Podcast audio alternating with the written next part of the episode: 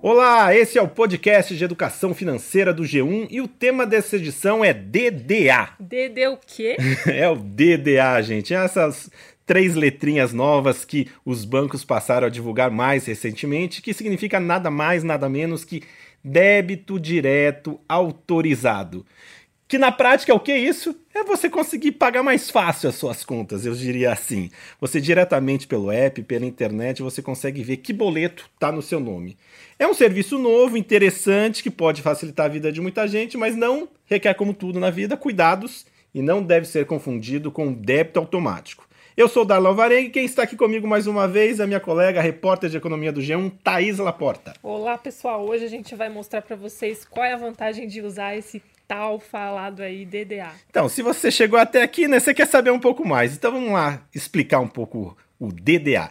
Na verdade, ele existe até há 10 anos. Eu também confesso que eu não sabia uh, há, há pouco tempo atrás que ele existia. Os bancos passaram a oferecer e é um serviço que, na verdade, porque agora ele está mais difundido e passou a ser mais interessante? Que no final do ano passado os bancos concluíram que eles falaram da nova plataforma de cobranças do sistema bancário. Isso ganhou os noticiários, muita gente passou a divulgar como aquela possibilidade. Agora, boletos vencidos podem ser pagos em qualquer banco.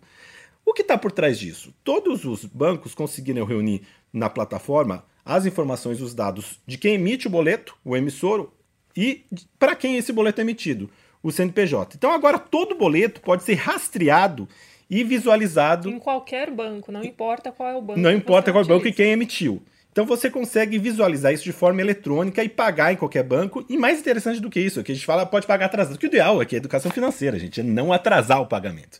Então agora você consegue visualizar o boleto a partir do momento que ele for emitido. Como está emitido no seu nome, você consegue saber o que está emitido no seu nome e já fazer o agendamento pelo internet banking. É, você não depende mais do envio por correio ali do papel, né? Acho que essa é a grande inovação. E o que a gente vai falar assim, é um serviço novo, só que você precisa estar cadastrado.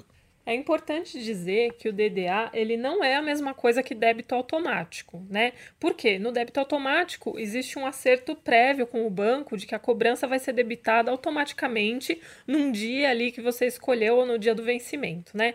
Já no DDA, o correntista ele consegue visualizar pelo aplicativo ou pelo internet banking todos os boletos que foram emitidos em seu nome, né, pelo seu CPF ou CNPJ, mas esse pagamento não é automático, né? O interessante dessa tecnologia é que ele tem o poder de decidir se vai pagar ou não determinada conta que aparece lá. É, eu já vou direto aqui explicar um pouco, né? Mas afinal, eu tenho isso, não tenho, eu sou obrigado, já estou nisso.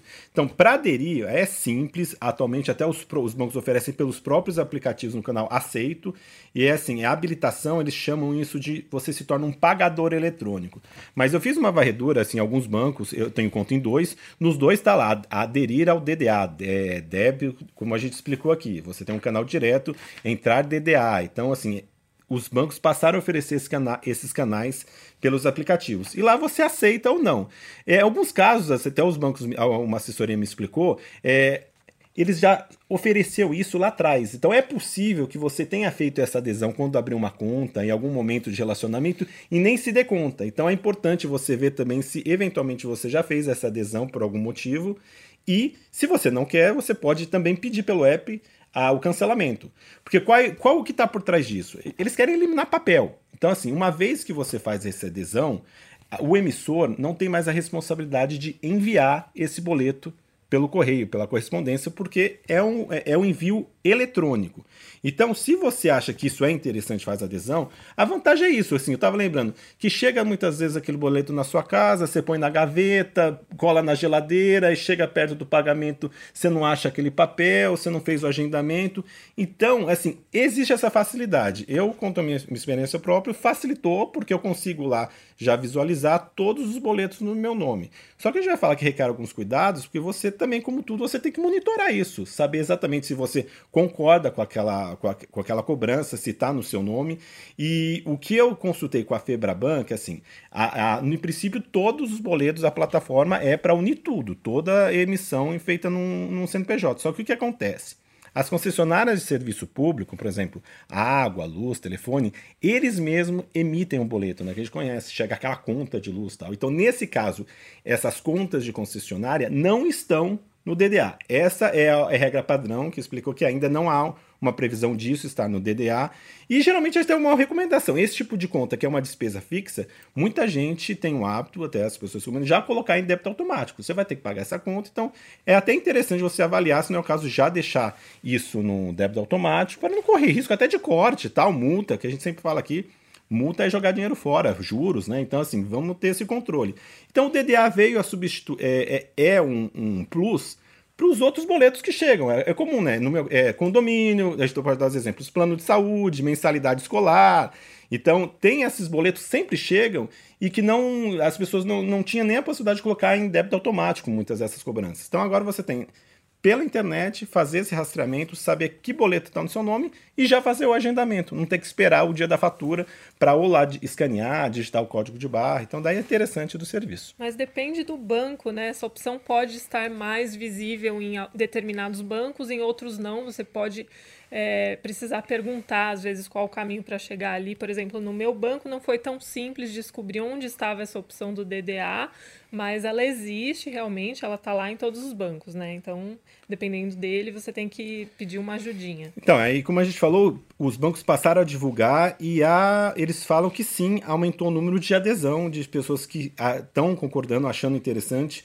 O, o Itaú, por exemplo, passou um número para o G1 que o número de clientes cadastrados mais que dobrou no final agora do ano passado, em dezembro, em relação ao ano anterior, estimulado sim por essa plataforma. A Febraban diz que o percentual de todas as carteiras de cobranças, né, boletos emitidos no sistema no DDA, saltou de 10% para quase 20% já inseridos.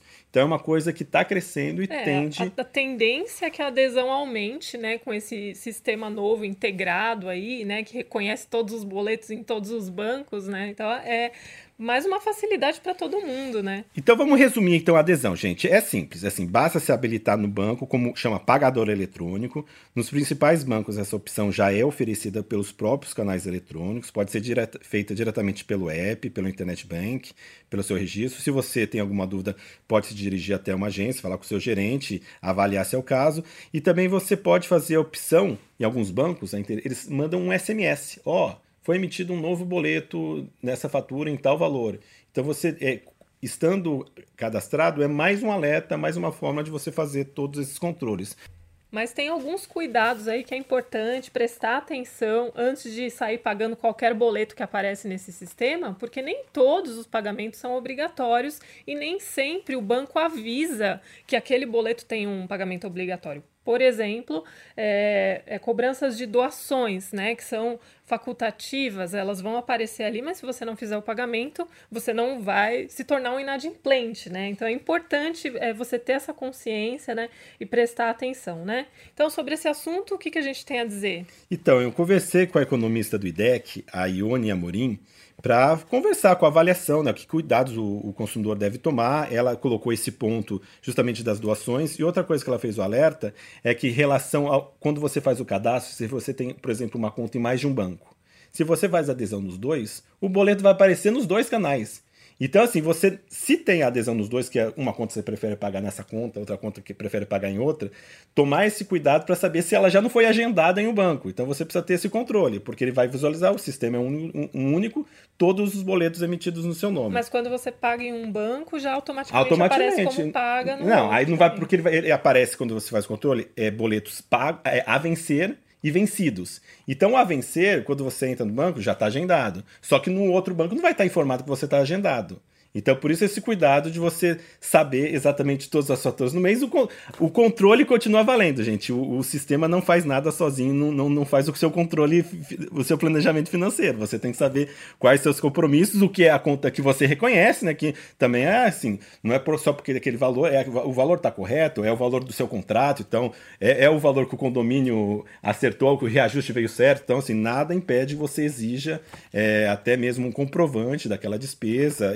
A acompanhar isso sistematicamente. Mas vamos ouvir então o que a economista Ione Amorim, do Instituto Brasileiro de Defesa do Consumidor, fala sobre os principais cuidados a tomar em relação ao DDA. Então, o DDA, por ser um sistema que ele faz a, o levantamento de todos os boletos que são emitidos pelo CPF da pessoa, é importante sempre, antes de conferir, o, antes de efetuar o pagamento, conferir as cobranças, se, são, se, ela, se os valores estão corretos, é, conferir se aquela empresa que está emitindo aquele boleto é alguma coisa, não é um, um documento de doação, se você tem interesse de pagar ou não.